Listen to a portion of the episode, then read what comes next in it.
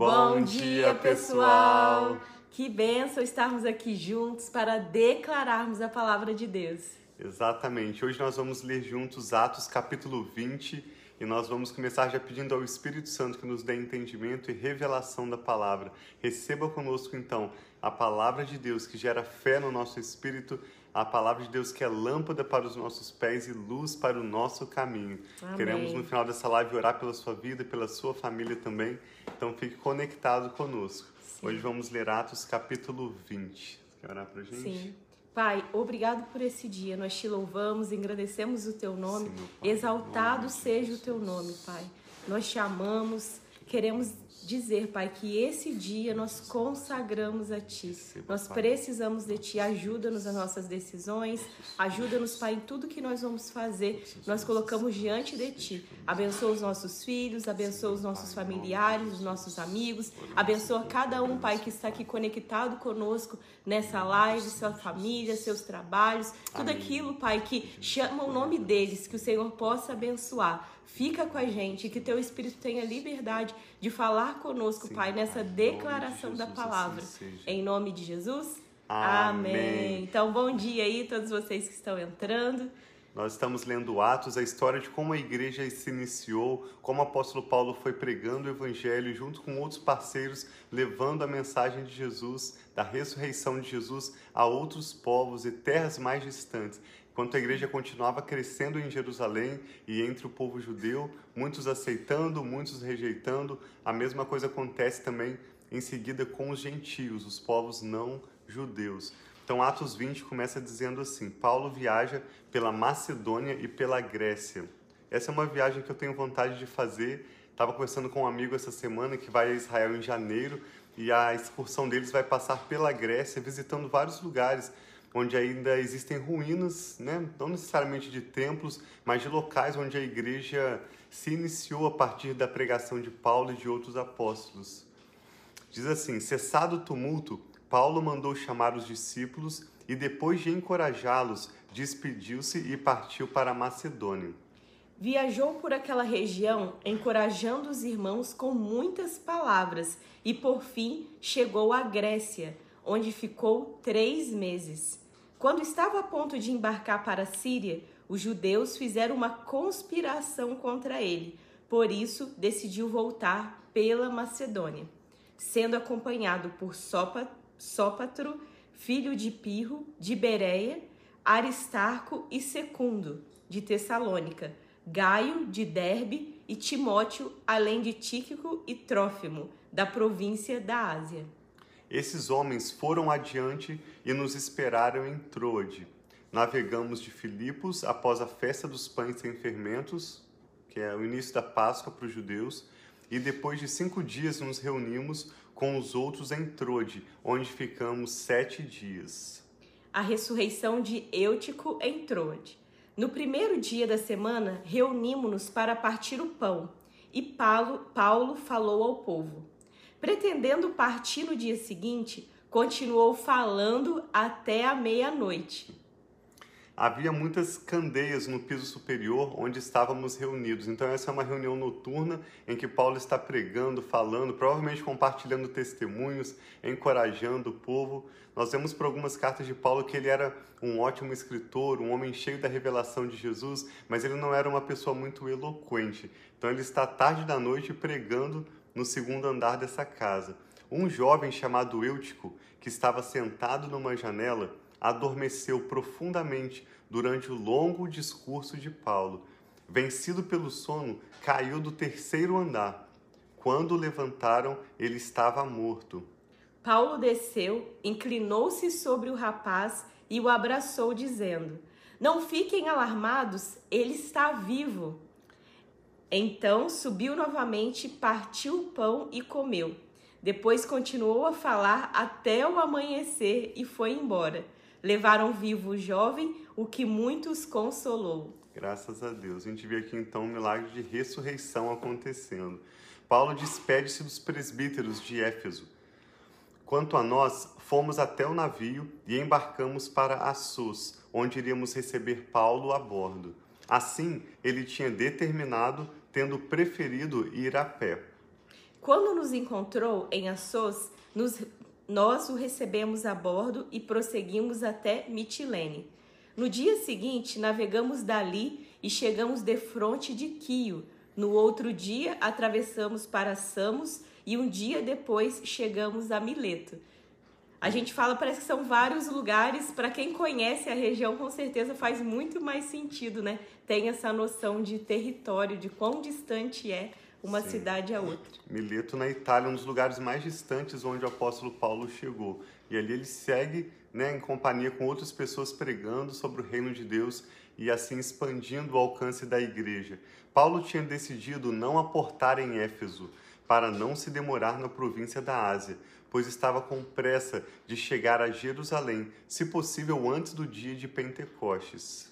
De Mileto, Paulo mandou chamar os presbíteros da igreja de Éfeso.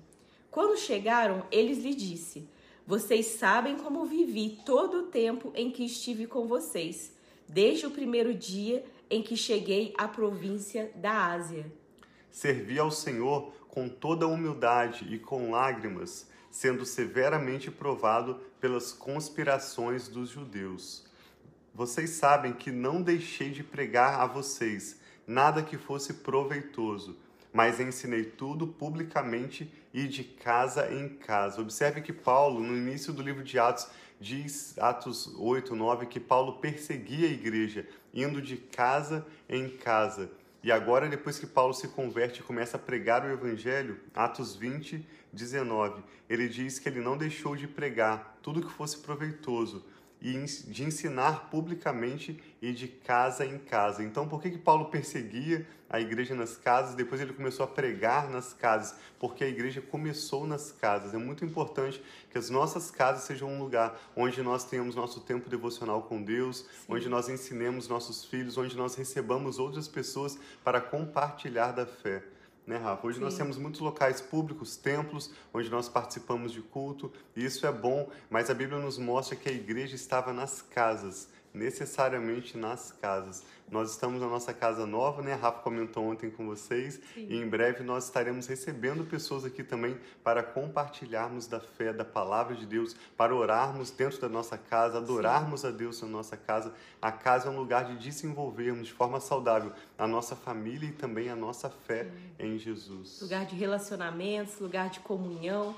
É tão gostoso, né? Igual eu estava preparando, arrumando as coisas aqui, falando, Senhor, como é bom nós podemos servir uns aos outros e principalmente dentro da casa onde há esse lugar de mais intimidade, de mais transparência. Então é bênção demais a casa. Então a gente precisa também nos encontrar como cristãos nas casas. Sim, Atos 20 e 21. Testifiquei tanto a judeus como a gregos que eles precisam converter-se a Deus com arrependimento e fé em nosso Senhor Jesus. Agora, compelido pelo Espírito, estou indo para Jerusalém sem saber o que me acontecerá ali. Só sei que em todas as cidades o Espírito Santo me avisa que prisões e sofrimentos me esperam. Assim como Paulo perseguiu a igreja, havia profecias, havia uma orientação de Deus de que ele iria sofrer pelo Evangelho. Todavia, não me importo, nem considero a minha vida de valor algum para mim mesmo, se tão somente puder terminar a corrida e completar o ministério que o Senhor Jesus me confiou de testemunhar do Evangelho da graça de Deus. Agora sei que nenhum de vocês, entre os quais passei pregando o reino, olha a mensagem, pregando o reino de Deus, verá novamente a minha face. Portanto, eu declaro hoje que estou inocente do sangue de todos. Pois não deixei de proclamar a vocês toda a vontade de Deus Cuidem de vocês mesmos e de todo o rebanho, sobre o qual o Espírito Santo os designou como bispos, para pastorearem a igreja de Deus, que ele comprou com seu próprio sangue. Então, de quem que é a igreja? A igreja é de Deus. De Deus. E fala que o Espírito Santo constituiu homens como bispos. A palavra original é o grego episcopos, que é aquela pessoa que exerce a função pastoral. O foco não é a autoridade no sentido do, da hierarquia, mas sim o dom que Deus deu a algumas pessoas para exercerem a função pastoral, visitando os irmãos, ensinando a palavra de Deus. Então, quando nós lemos aqui que o Espírito Santo designou pessoas como bispos, não imagine como nós vemos na TV, né? Os bispos, os arcebispos. Imagine pessoas simples, comuns, mas que cheias do Espírito Santo foram dotadas dessa habilidade de zelar pelo próximo, de mandar uma mensagem, de orar pelos próximos, ensinarem a palavra de Deus, exercerem o ministério pastoral. Isso é o que Paulo está dizendo. Deus trouxe essas pessoas com o dom do Espírito Santo, pessoas, alguns com um dom de ensino, outros com o dom da generosidade, outros com o dom de pastorear. Sei que depois da minha partida, lobos ferozes penetrarão no meio de vocês e não pouparão o rebanho. E dentre vocês mesmos se levantarão homens que torcerão a verdade, a fim de atrair os discípulos. Por isso, vigiem Lembre-se que durante três anos jamais cessei de advertir cada um de vocês disso, noite e dia, com lágrimas. Agora eu os entrego a Deus e a palavra da sua graça, que pode edificá-los e dar-lhes herança entre todos os que são santificados. Não cobicei a prata, nem o ouro, nem as roupas de ninguém. Vocês mesmos sabem que essas minhas mãos supriram as minhas necessidades e as dos meus companheiros.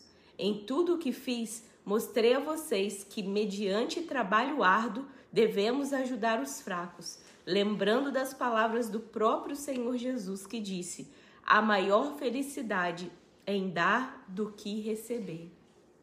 Interessante que essa frase não está em nenhum dos evangelhos. Você pode pesquisar que você não vai encontrar. Mas Paulo recebeu essa revelação de Jesus. Talvez outros discípulos também que estiveram com Jesus compartilharam essa verdade com Paulo. E essa é uma grande verdade em termos de finanças. A maior felicidade em dar do que em receber. Como é bom doarmos, né? Sim. Nós damos porque nós temos. Sim. E tendo dito, dito isso, Paulo ajoelhou-se com todos eles e orou.